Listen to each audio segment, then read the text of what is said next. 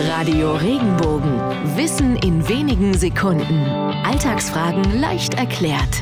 Warum spitzen wir die Löffel, wenn wir vor Neugier ganz genau zuhören? Der Begriff Löffel stammt aus der Jägersprache und bezeichnet die Ohren von Hasen und Kaninchen. Wer also die Löffel spitzt, lauscht aufmerksam wie ein Hase mit aufgestellten Ohren seinem Gegenüber.